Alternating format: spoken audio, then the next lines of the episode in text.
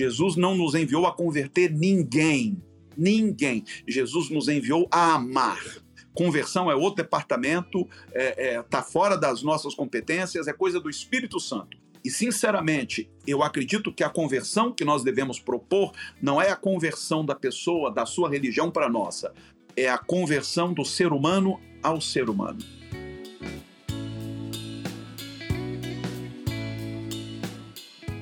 Fala comigo, tudo bem? Eu sou o Felipe Gibran, esse é o RPCast, o podcast do Reino Pessoa. Estamos indo aqui para mais um episódio. É, tenho certeza que vai ser um episódio maravilhoso, porque esse camarada que está com a gente aqui hoje é um cara fantástico. Estamos caminhando. Antes de tudo, quero te agradecer para você que tem escutado a gente, você que compartilha o nosso conteúdo, você que ouve, você que está aí nessa maratona do RPCast, que está ouvindo lá desde o primeiro uh, podcast até agora. Muito obrigado. Obrigado para você que tem contribuído com a gente lá no www.apoia.se RP. Isso é que mantém o nosso trabalho aqui. Então, quero agradecer cada uma, cada um de vocês que tem sido generosos e generosas fazendo esse nosso trabalho seguir. É, esse trabalho só segue porque a gente está sempre cercado de gente boa. O reino de Deus é esse reino da amizade, o reino de amigos e amigas. Estou sempre cercado de gente boa. Ela está sempre aqui comigo, essa companheira fantástica de lida aqui, a Pamela. Seja muito bem-vinda, Pamela. Fala comigo, gente. Sempre um prazer imenso estar aqui. Privilégio dessa vez entrevistando um conterrâneo, um querido, que já passou inclusive por terras caxienses. Então eu estou muito honrada de estar aqui nesse episódio do Reino em Pessoa. Espero que vocês gostem. É, pois é, esse nosso camarada, esse convidado de hoje, ele é pastor, psicólogo, conferencista, é aí um ativista, um militante também dos direitos humanos, ele é fundador é, da Reina e ele também está escrevendo livros, né? Já já está nessa lógica também. Esteve um tempinho fora, voltou agora para o Brasil novamente. Infelizmente passou todos os dissabores que a gente imaginava que a gente não precisasse de passar em razão do evangelho, mas Jesus já falava que a gente passaria. Então ele é a prova cabal de que Jesus não mentiu e está aqui com a gente hoje. Seja muito bem-vindo, meu camarada Hermes Fernandes. Que bom estar tá aqui com vocês. É, eu só não decorei o bordão. Fala comigo, correto? Pode ser, pode ser, é isso. Aliás, muito bom, gosto demais. Quero dizer que eu acompanho a ambos, sou fã de ambos. Inclusive a, a Pamela, eu tô sempre assistindo lá no TikTok as coisas que ela posta, são coisas assim muito legais. E o Gibran também é um cara extraordinário que faz um trabalho aí digno de, de nota.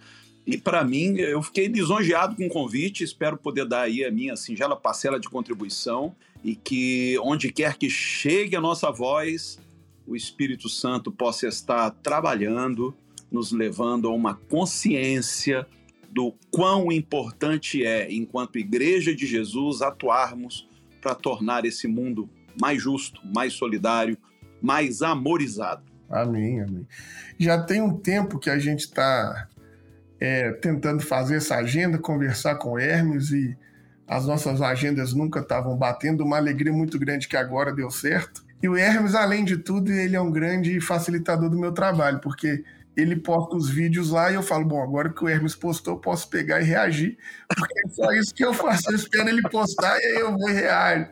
Mas é isso tem trabalhado muito ativamente nesse momento agora com essa linguagem, com essa ferramenta também que é a internet para seguir fazendo. Mas é isso, mestre, assim, já tem bastante tempo que você está nessa caminhada, nessa caminhada é, pastoral, inclusive, né, como bispo, aí da, da, da, sua denominação. A gente falou um pouquinho aqui sobre, é, sobre as, as coisas que você faz, né? É, enquanto terapeuta, enquanto ativista, enquanto conferencista, enfim. Mas seria muito interessante que você dissesse para nós como você se enxerga. Então, nada melhor do que você dizer para nós quem é o Hermes, né? Para a gente começar esse bate-papo aqui. Mas assim, a queima-roupa? De bate pronto. Quem é o Hermes? O Hermes é um ser em constante desconstrução, mas que busca não perder sua essência. O Hermes é um sonhador, um romântico, um idealista cheio de idiosincrasias, cheio de, de defeitos, de fragilidades que eu faço questão de, de não esconder e que decidiu que não viveria em vão, sabe? Eu quero eu quero fazer valer a pena. Eu quero que a minha vida esteja a serviço de algo que sobreviva a ela. E é nisso que a gente tem se dedicado desde os 17 anos, quando eu comecei minha atividade pastoral, precocemente. Portanto, lá se vão 36 anos de caminhada pastoral. E em julho agora, Gibran, eu me licenciei da liderança da Reina e do pastorado local para me dedicar às atividades como palestrante, enquanto eu estava vinculado à denominação, muitas vezes eu me via impedido de, de atender a muitos convites por conta dos compromissos que eu tinha com a igreja local. Então nós nos licenciamos e hoje quem está à frente lá é inclusive meu irmão carnal, o Elias, que é bispo também. A igreja foi fundada pelo nosso pai, em 1991, dezembro de 91, e eu vim à frente dela desde 2001. E quando foi agora em julho, nós nos licenciamos e estamos nos dedicando ao trabalho nas redes sociais, que tem sido um trabalho muito gratificante. As palestras pelo Brasil e fora dele, temos atendido a, a muitos convites. E a escrever, que é um, um hobby desde os 23 anos que eu escrevo, eu sou apaixonado uh, por livros e é a minha maneira de fazer com que a minha voz alcance as gerações que ainda virão. Então, deixar alguma coisa escrita para mim é, é importante demais. E me dedicado também aos trabalhos sociais da RUASH, que é a Rede Unificada de Apoio e Cuidados Humanitários que é um trabalho que a gente faz nas ruas, com pessoas em situação de rua. É um trabalho que a gente faz em parceria também com algumas iniciativas. Agora, a última parceria que a gente fechou foi com uma obra linda feita por uma missionária brasileira em Moçambique, que acolhe a 62 meninas em vulnerabilidade social. Temos o trabalho também no lixão com os gramachinhos, que diariamente distribui 300 refeições para as crianças daquela comunidade no entorno do, do antigo aterro sanitário de Jardim Gramacho. E esse tem sido o trabalho que mais tem me rendido alegrias. Espero ter resumido bem. Maravilha. Assim, Hermes, não vou mentir, sou grande fã assim do seu trabalho, porque eu acho que você tem uma capacidade de se reinventar, né, dentro desse nosso campo teológico. Isso é muito interessante para alguém que estava ali, inclusive interagindo com as pessoas que hoje a gente critica. E a gente está falando desses grandes é, coronéis da fé, como diria Ariovaldo Ramos, já estamos falando aí do bispo da Universal e tantos outros líderes que você conviveu de perto. E eu queria saber como que foi essa receita de você, naquele meio, não ter gerado esses frutos de ódio e ter sido essa pessoa que está sempre defendendo a inclusão, sendo um líder tanto virtual, né, na sua comunidade ali de fé virtual, quanto na igreja física, sempre trazendo essa abordagem inclusiva do evangelho. Olha, Pamela, foi um, uma longa jornada. Né? Eu nasci dentro de um contexto fundamentalista, eu sou a terceira geração de pastores. Meu avô foi pastor das Assembleias de Deus. Uh, meu pai foi fundador ou vice-presidente mundial de uma denominação neopentecostal. Uh, Para vocês terem uma ideia, o Edir Macedo foi obreiro do meu pai. O R.R. Soares foi ordenado ao pastorado pelo meu pai. Então, essa galera toda passou por nós, digamos assim. Eu vi a gênese disso tudo. E eu, na verdade, fazia parte desse contexto. Então, eu era um pregador da teologia da prosperidade, eu era um pregador com ênfase nos dons espirituais. Mas a, até que Deus me presenteou com uma filha com deficiência, o que fez com que eu revisitasse cada tópico da minha fé e começasse ali um processo de desconstrução. Mais adiante, eu ingressei numa faculdade de psicologia, antiga Universidade Gama Filho, nem existe mais, mas era a maior universidade particular do Rio por muito tempo. Eu fui colega do Silas Malafaia, contemporâneo dele na Universidade Gama Filho, não não chegamos a estar nas mesmas turmas, mas eventualmente assistíamos uma ou outra aula juntos e participei de muitos debates radiofônicos na Rádio Melodia, que é uma rádio evangélica muito popular aqui no Rio, na Rádio 93 FM, antiga El Shaddai. Uh, tive confrontos com Silas Malafaia, com R.R. Soares, com Augusto Nicodemos. Tive debate também com, com pessoas mais progressistas, né? Mas uh, uma das minhas alegrias foi ter debatido com Leonardo Boff, não nessas rádios, foi em outra emissora, mas foi muito proveitoso para mim. Eu gosto muito do trabalho do Boff e fui me distanciando desse mundo evangélico. Vocês provavelmente devem ter assistido a um vídeo de um canal de televisão evangélico aqui do Rio, onde eu participei de uma entrevista com o Marco Feliciano e eu era um dos entrevistadores daquele canal. Até que, quando chegou a vez do Feliciano, eu, eu dei uma saia justa nele acerca daquela, daquela ideia tresloucada de que a África seria um continente sob maldição. E isso fez com que a, a, a direção daquele canal me afastasse. Me fizeram um convite mais, que era para entrevistar o Bolsonaro eu me neguei a participar da entrevista com o Bolsonaro, porque eu sabia do que se tratava, e a partir daí me limaram, uh, me limaram das rádios evangélicas, me limaram da, das TVs evangélicas, e sinceramente eu vi tudo isso como uma grande bênção, cara. Foi muito bom para mim ter sido limado desse métier, porque o desafio que eu abracei desde então foi furar a bolha, foi falar com aqueles que esses canais não conseguiam falar. E é o que a gente tem procurado através das redes sociais. Hoje, ah, nas minhas redes, você tem muitos umbandistas, estão sempre comentando, candomblecistas. Eu tenho nas minhas redes pessoal ah, do jornalismo, muitos jornalistas, como a Xeradaz, está na minha, nas minhas redes, como agora aquela Aline da Globo News me adicionou ontem ou anteontem, não sei, fiquei muito feliz, porque eu gosto muito do trabalho dela. Temos humoristas também nas nossas redes, como o Rafael Portugal, a Fafi Siqueira. Temos a, a todo mundo já, já sabe, a Xuxa nos acompanha já há alguns anos. Essa semana, a Eliana, ou Eliane, eu sempre erro o nome dela, Eliane, nos adicionou. A Maite Proença nos adicionou e compartilhou um vídeo nosso. Então, isso tem me trago muita alegria, não por serem celebridades, não é isso mas pelo alcance que tem a voz deles. Então, quando uma dessas celebridades reposta algo que a gente postou, o alcance é muito maior. O que faz com que a nossa voz chegue a lugares que nunca chegaria se nós hoje ainda estivéssemos naquele mundinho gospel que frequentávamos. Então, tudo que fizeram contra mim, como diz José do Egito para os seus irmãos, resultou em bênção eu só tenho a agradecer por ter sido limado desses canais dos quais antes eu participava. O Reino em Pessoa é um portal de conteúdo sobre a espiritualidade cristã.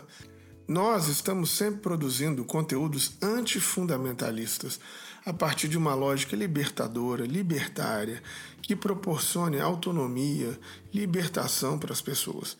Acontece que num Brasil conservador não é fácil produzir esse tipo de conteúdo. Por isso, você que escuta o nosso podcast, você que vê os nossos vídeos no YouTube, você que acompanha a gente nas mídias sociais, nós contamos e precisamos de você para manter esse projeto vivo. Seja generoso, seja generosa conosco, contribua. Entre no www.apoia.se/orp e faça suas contribuições regulares. Toda ajuda é muita ajuda.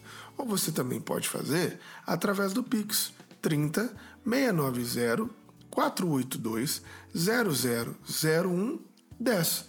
A gente agradece muito essa força, porque é somente com a força de vocês que a gente continuará fazendo esse trabalho.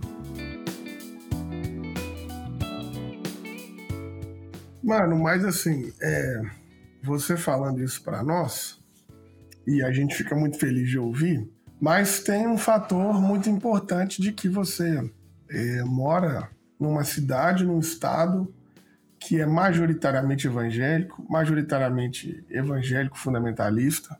Eu que moro assim em Belo Horizonte, que está extremamente distante, tem, mas é diferente, né? Mas, mas extremamente distante da violência do Rio. A gente já sofre problemas aqui, perseguições, ameaças, esse tipo todo de coisa.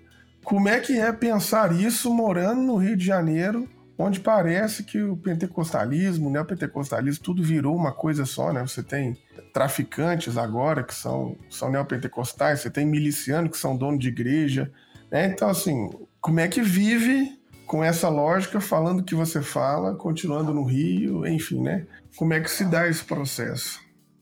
Felipe, uh, fácil não é.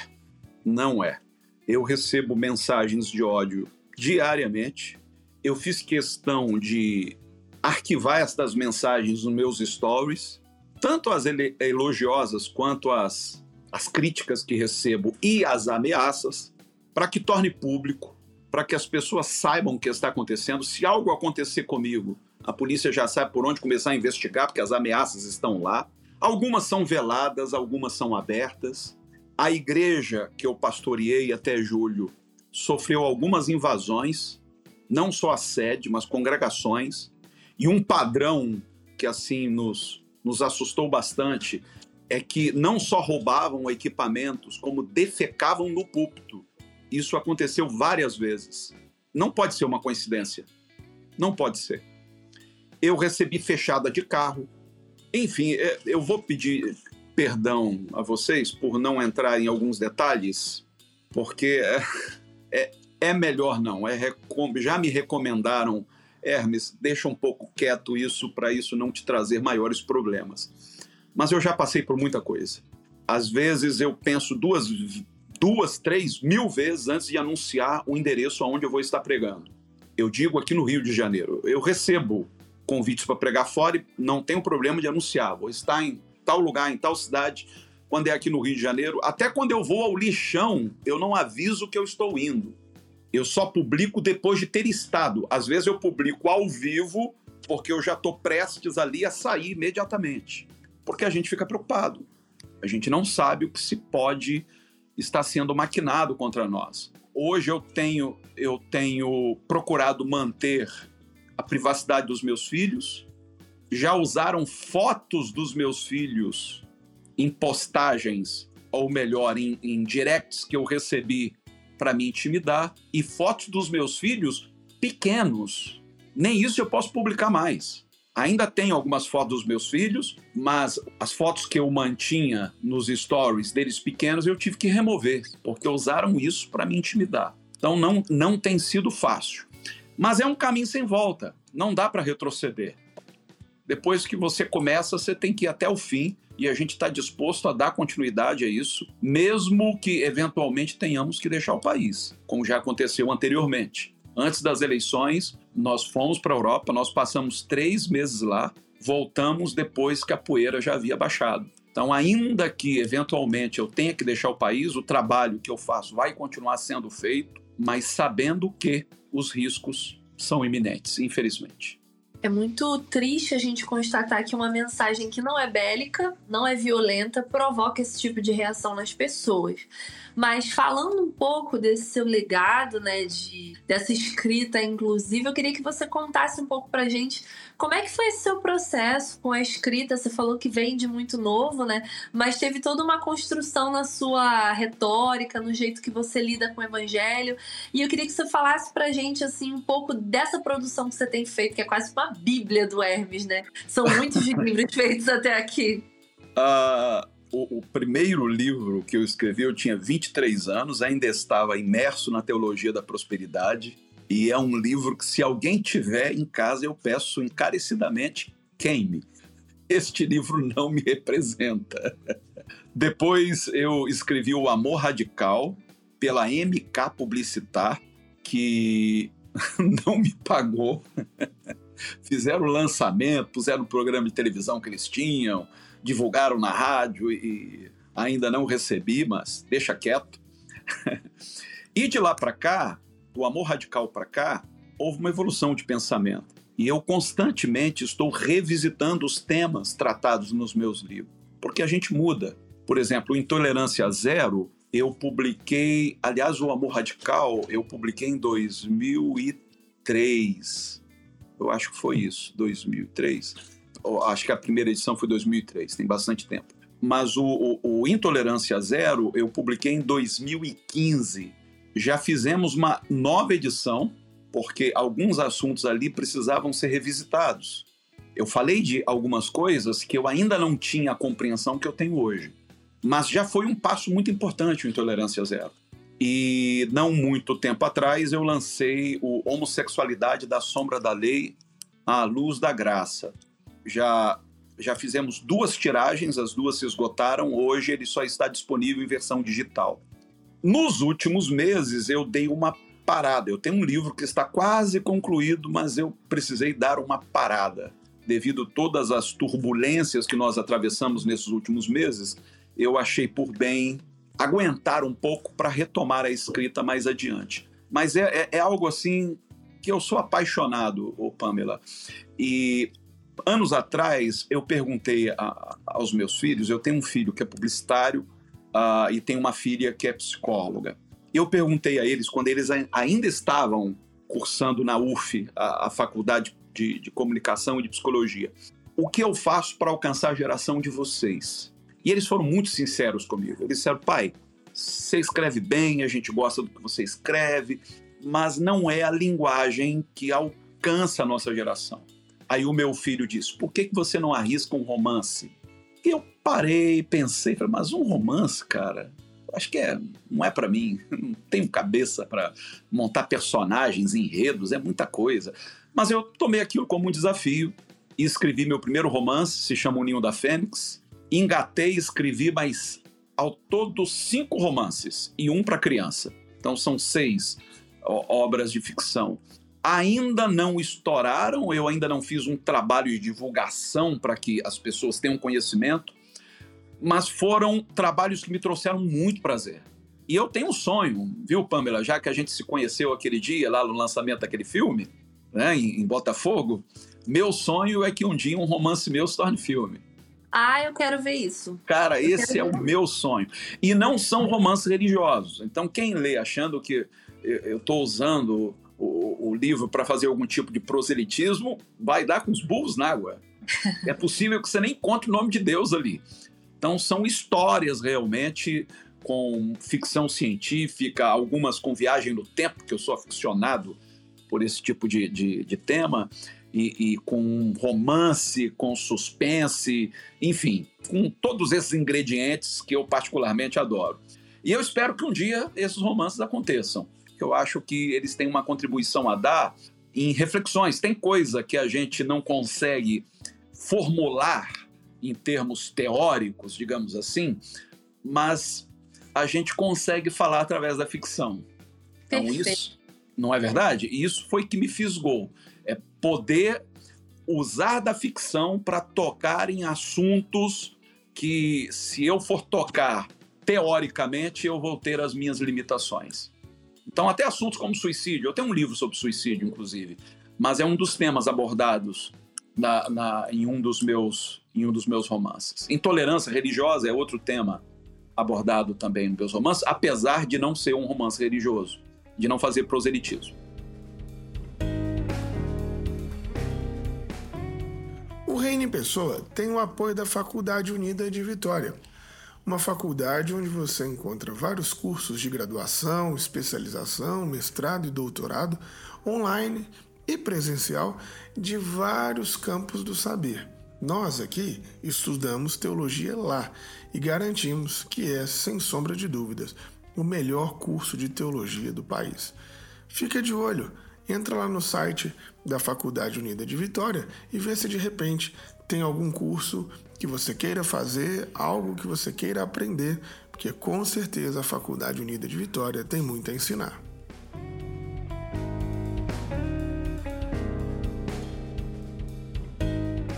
Eu acho maravilhoso isso que você falou, furando aqui um pouquinho a fila do Gibran, porque eu acho que quando a gente fica tão mergulhado no fundamentalismo, acho que uma das características que pouco se comenta é a nossa dificuldade de desenvolver a criatividade e a abstração. Né? E eu fico vendo assim, na Bíblia o tempo todo Jesus está usando de parábolas que, querendo ou não, são historinhas, né? Que ele vai usando ali no cotidiano para a gente compreender outras temáticas. E eu acho isso tudo muito fascinante. Agora, assim, você já reparou, Pamela, que nas parábolas de Jesus, Deus nunca é personagem? Verdade, verdade. As verdade. parábolas dele, nenhuma é religiosa. Exato, é a vida, né, acontecendo. É a vida como ela é.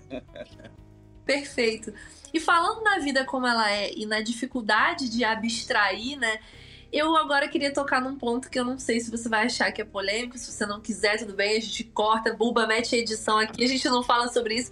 Mas eu preciso comentar sobre o episódio que eu achei que foi muito corajoso da sua parte. A gente se encontrou, acho que primeira vez foi lá no Pastor Guerrilheiro, mas depois a gente se viu também no Jesus Hope.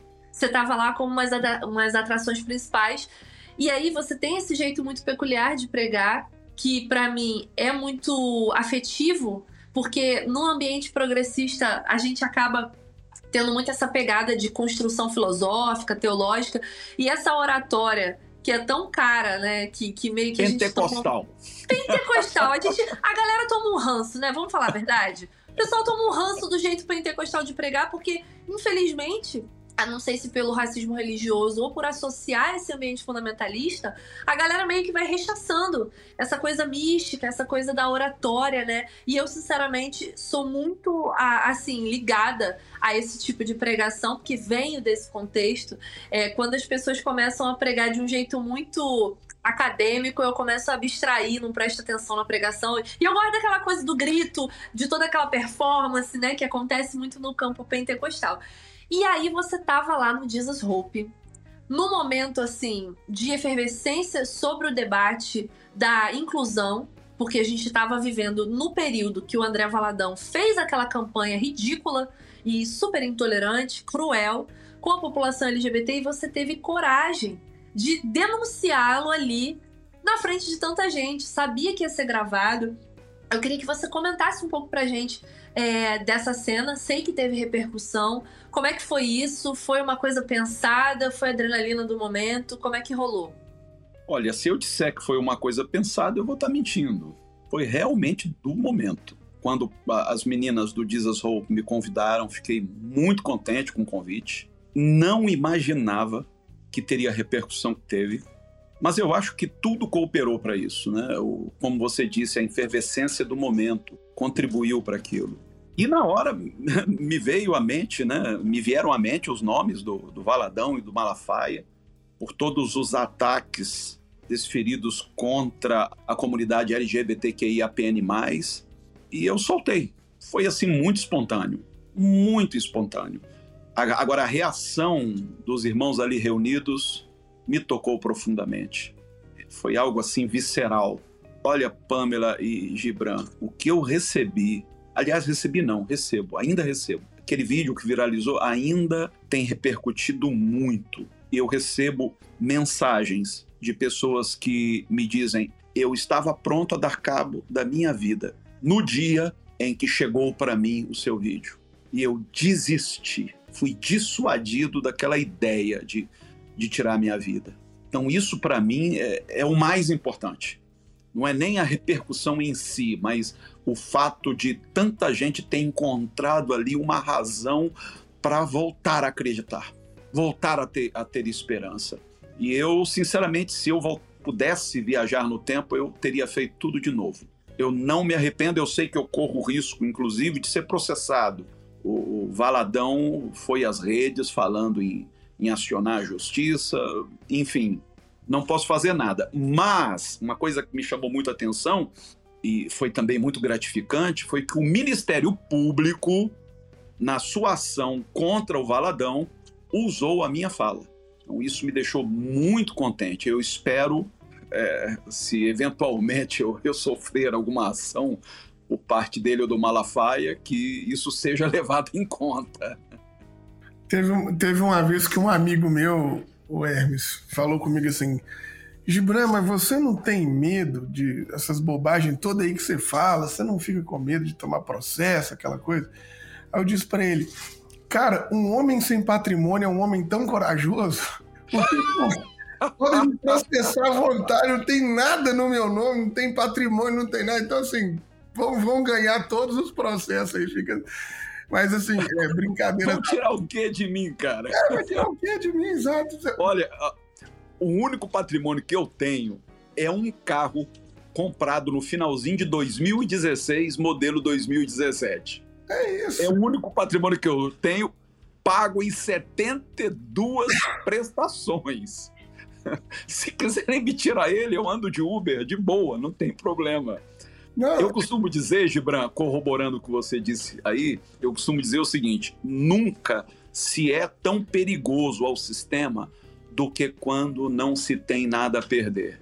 Então, quem não tem nada a perder, tá lá esquentando com isso. Exatamente. Eu não tenho nada a perder, como, como diria Paulo, né? O que para mim era lucro, eu considerei perda. Exatamente. Mas o que eu ia te perguntar, que também é uma das questões que eu que eu recebo aqui quase todos os dias, né? Como eu vim de um espaço onde é, a maioria dos meus amigos, né, se tornaram pastores, porque em um momento da minha vida eu estudei numa escola é, evangélica que só tinha filhos de pastores estudando, então a gente ficou adulto e eles assumiram as igrejas dos pais, né? Então aqui meus amigos tudo é pastor de Getsemane, Lagoinha, Quadrangular, Assembleia de Deus, enfim estudou, então assim, a pastorada toda é amiga. E uma das coisas que ele sempre me pergunta, que eu imagino que você também deva responder, até porque eu vi recente agora você fazendo um rio sobre isso, que a maioria deles fala isso para mim, né? Gibran, mas você não é gay, é, você, pra que, que você fica levantando bola aí para ficar, palavras dele, abre aspas, para ficar defendendo viado, você fica apanhando de bobeira, porque isso não, isso não te afeta. E aí eu fico pensando, como que não me afeta? Como que não afeta? Mas enfim, e aí de uma maneira ou de outra, imagino que você deva enfrentar isso também, porque teoricamente, assim, né? É, apesar de eu ser um homem preto, na, na máxima da sociedade eu sou lido quase como um homem branco. Então, um homem branco, hétero, né? Tipo cis, é, dentro do ambiente evangélico não é muito incomodado, né? Então, assim, como é que você também, que está dentro dessas classificações todas, responde esse tipo de pergunta, que eu imagino que que devam te questionar o tempo inteiro, né? Quer dizer, ô Hermes, sua vida estava resolvidinha ali, pô, tava tudo bem. Por que, que você resolveu caçar problema, né? Mais ou menos assim? Cara, eu ouço isso direto. E interessante, porque eu ouço crítica dos dois lados. Então tem aquela turma que diz: não é teu lugar de fala. É. Recolha-se a sua insignificância, porque esse não é seu lugar de fala. Você é um privilegiado. E eu confesso que por um tempo eu entrei em crise com isso. Uhum. Falei, cara, por que, que eu vou entrar num, numa seara que não é a minha e só vai me trazer dor de cabeça tal? Até que um paciente meu, a maioria dos meus pacientes vem pelas redes sociais e vem de um contexto evangélico e gente que sofreu discriminação, enfim. E esse meu paciente me falou algo que, que me fez pensar muito e reconsiderar essa questão eu continuo acreditando no lugar de fala, eu acho muito importante realçar isso. Mas ele me disse o seguinte: você sabe por que, que eu te procurei? Ele é homossexual, que res, resolveu a, a, abraçar a sua sexualidade depois dos 40, depois de ter vivido numa relação hétero por muitos anos. Eu te procurei porque eu vi que você não legisla em causa própria. Foram essas palavras que ele usou. Porque toda vez que eu tinha vontade de procurar uma igreja inclusiva, eu via que o pastor era homossexual e dizia: esse cara está legislando em causa própria. Isso, para mim, veja, não estou tirando dessas pessoas a credibilidade, não. Claro. Aliás, a, a, eu acredito piamente no trabalho das igrejas inclusivas, sou amigo de muitos pastores que são homossexuais e que eu acho que devem continuar fazendo o lindo trabalho que estão fazendo. Enfim, e nem vou dizer que eles legislem em causa própria. Esse não é o meu parecer. Isso foi o que meu paciente disse. Mas foi interessante ele dizer que, apesar de não ser o meu lugar de fala, o fato de eu defender pessoas com as quais eu não me identifico no sentido da, da orientação sexual, só realça a credibilidade do meu ministério. E eu achei isso interessante. E coloquei no meu coração que eu seria um megafone para essas pessoas. Eu estou. Até essa semana alguém me perguntou: o senhor é gay? Eu achei a maior graça. Por que, que as pessoas têm que ficar insinuando?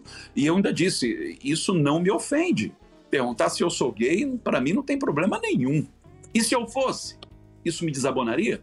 Seria algum demérito? Olha que interessante. Jesus foi chamado de Beuzebu, Jesus foi chamado de falso profeta. E eu não sei se vocês já notaram, ele, ele foi chamado de samaritano.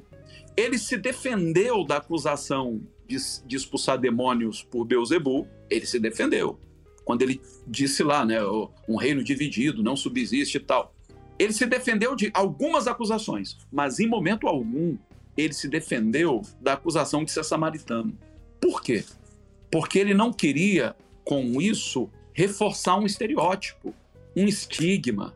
Então, eu prefiro, quando alguém insinua alguma coisa sobre a minha sexualidade, eu prefiro não me defender. Eu só respondi a uma pergunta de maneira direta. Não, não sou, mas e daí?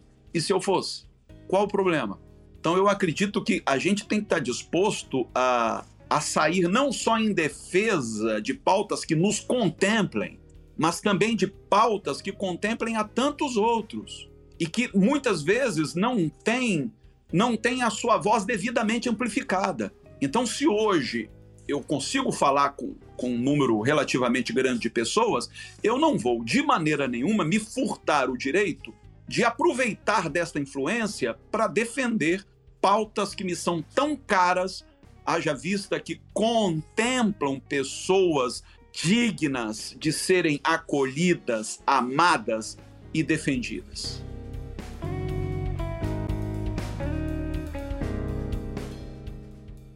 A leitura é uma coisa muito importante no desenvolvimento de qualquer ser humano, sem dúvida, né? E no nosso campo da espiritualidade, da teologia, ter boas leituras é fundamental. Por isso, nós somos parceiros da editora Recriar, que tem feito um trabalho maravilhoso no Brasil de produzir as melhores obras teológicas do nosso campo de evangelho de libertação, do evangelho libertador. Corre aí, rapidinho acessa www.editorarecriar.com e fica de olho em todas essas maravilhas que a editora Recriar está produzindo.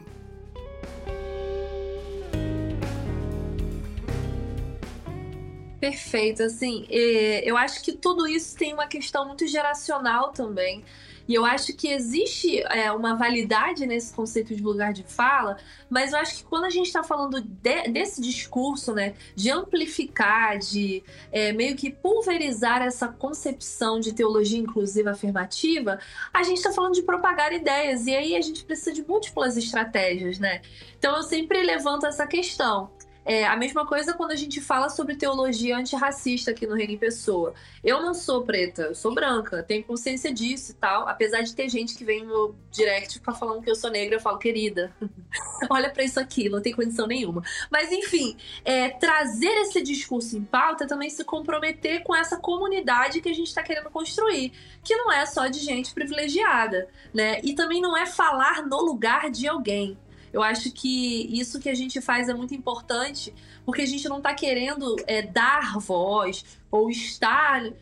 Porque ninguém precisa que a gente dê alguma coisa. As pessoas estão disponíveis para ocupar os seus espaços e é necessário que a gente que não está dentro desse lugar de violência que a população LGBT sofre se comprometa em colocar o corpo na frente. Assim como no caso da teologia antirracista também.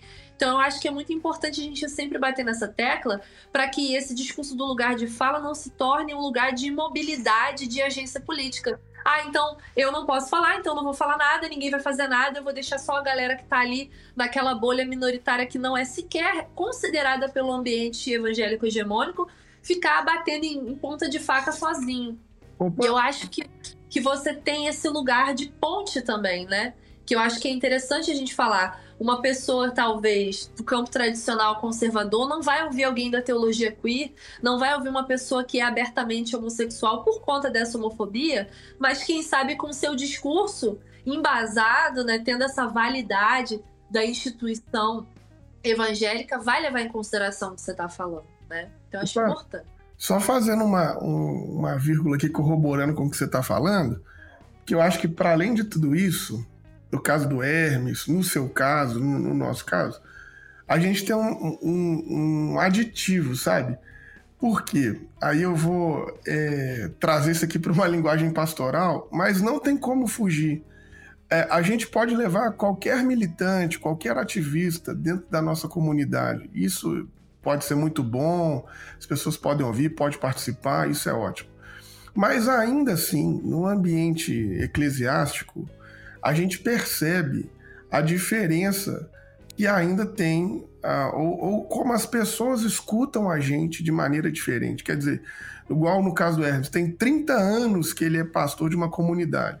Ele levar alguém de fora para falar sobre um assunto, ou ele falando sobre aquele assunto da pessoa que ele batizou, que ele fez o casamento, é, é uma outra. Então, para nós ainda nesse nosso campo é, aqui religioso, para nós que somos pastores, pastoras, que a gente é referência, liderança dessa população local, ainda somado a tudo isso que vocês disseram, ainda tem esse fator que é uma responsabilidade nossa colocar esses discursos nos nossos corpos, né? Porque é uma função pastoral disso. Aí, é lógico, brilhantemente como você está dizendo, nós não queremos substituir ninguém, mas é porque quem não conhece o ambiente da igreja ainda não entende. E não é uma questão da gente ser dono do discurso, é porque, querendo ou não, o pastor, o pastor, a liderança, ela ainda tem uma referência muito grande na vida das pessoas. Só para você ter uma noção.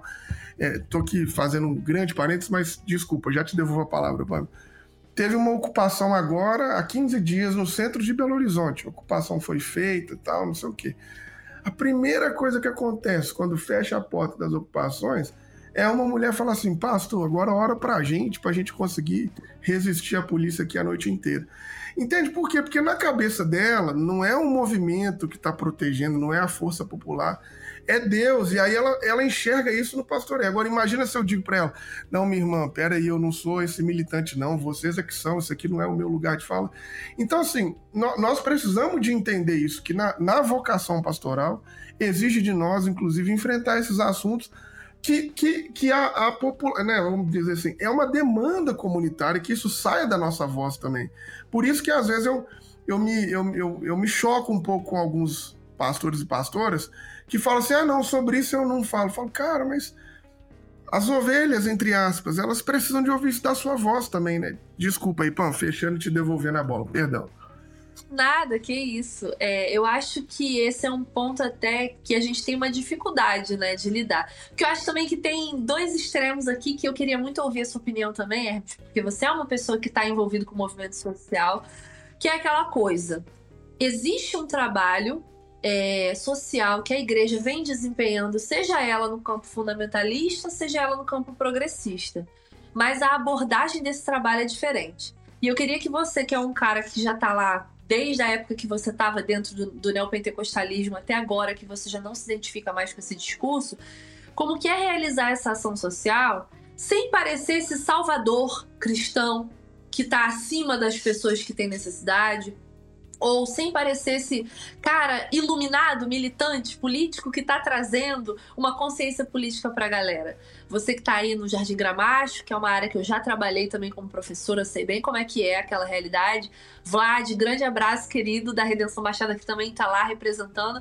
Enfim, como que a gente faz isso de uma maneira justa, equilibrada, coerente com essa proposta teológica de Cristo que não é estar acima de ninguém, nem ser mais iluminado que ninguém? Muito boa pergunta. Eu só vou, assim, vou tentar resumir ao máximo, porque infelizmente eu vou precisar deixar a, a, o podcast devido à minha agenda aqui de atendimento. Vocês me perdoem. O tempo passou rápido, eu... mas eu nem vi. Também não, tava aqui, nossa. Mas eu vou tentar resumir. Quando a primeira vez que eu pisei no lixão do Jardim Gramacho, eu fui na companhia da Stephanie, filha do Bebeto, jogador da seleção brasileira. E eu fiquei assim muito admirado de ver como ela, que à época era uma modelo internacional requisitada, entrava nos barracos, trocava as ataduras das pessoas que estavam algumas com feridas expostas e as pessoas pareciam desconhecer quem ela era ela era apenas um ser humano que estava ali socorrendo, acolhendo. E aquilo me tocou de tal maneira que eu reuni a igreja e falei, gente, nós vamos promover um trabalho que eu estou chamando de choque de amor. Foi esse o, o, o título que nós usamos. Só que nós não vamos com a pretensão de levar Jesus. Aí todo mundo ficou assustado com aquilo.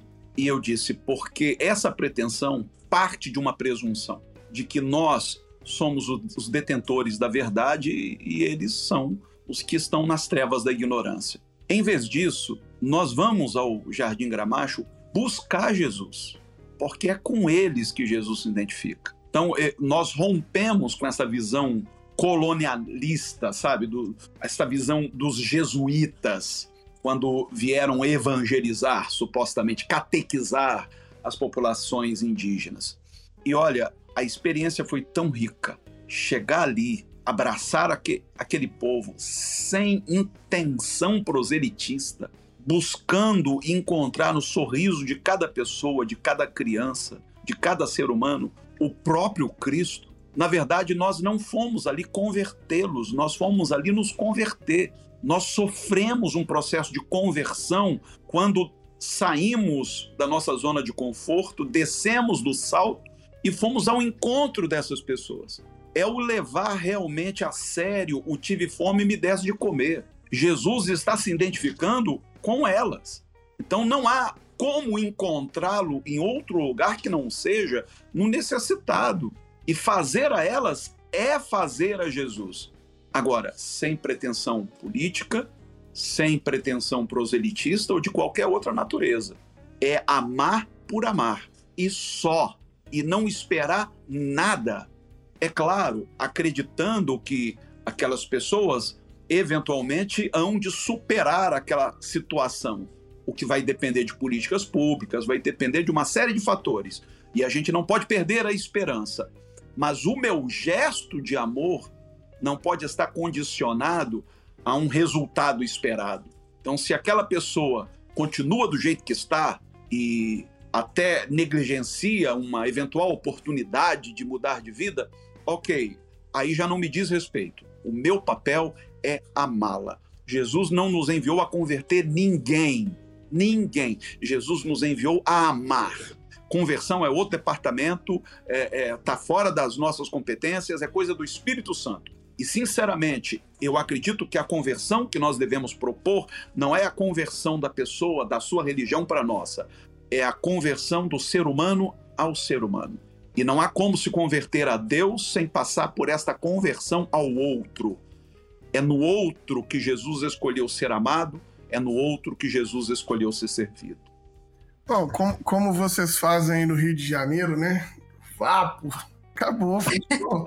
Esqueça tudo. É isso. Meu camarada, muito obrigado. Vou despedir de você aqui correndinho, porque eu sei que você tem aí que fazer um atendimento, nós estamos em cima do horário, mas te agradecer demais pelo papo, por ter disponibilizado esse tempo aqui com a gente. É sempre muito bom te ouvir e a gente segue se encontrando por aí nessas nossas propostas de subversão Brasil afora. Obrigado, viu, meu mano? Agora, ô, ô Gibran, eu hum. já estava me convencendo a usar dreads. Aí você tirou os seus, eu. eu perdi a fé. Não dei conta, cara, não dei conta. Quem sabe ano que vem eu volto com ele. Porque tava o visual tava muito legal. Falei, cara, muito legal. aí eu lembrei, aí eu pensei, eu, eu, não sei se eu coloco, aí lembrei do Felipe Dilon, não sei se você lembra. Uhum. Eu falei, não, acho que não. Melhor parar, melhor parar. Eu acho que BH não estava suportando aguentar a idade desse homem. Ele teve que vigiar e manter a modéstia, né? Aquelas coisas. Mas, Hermes, querido, um prazer imenso. Você é uma referência para nós. Obrigada por ter coragem de continuar nesse ministério. E espero quando eu voltar pro Rio que a gente possa se encontrar, trocar um papo e ver como é que estão as coisas, as novidades. Beijo grande, querido. Um beijão para vocês, amo vocês. Tchau, tchau, gente. Tchauzinho, também te amamos.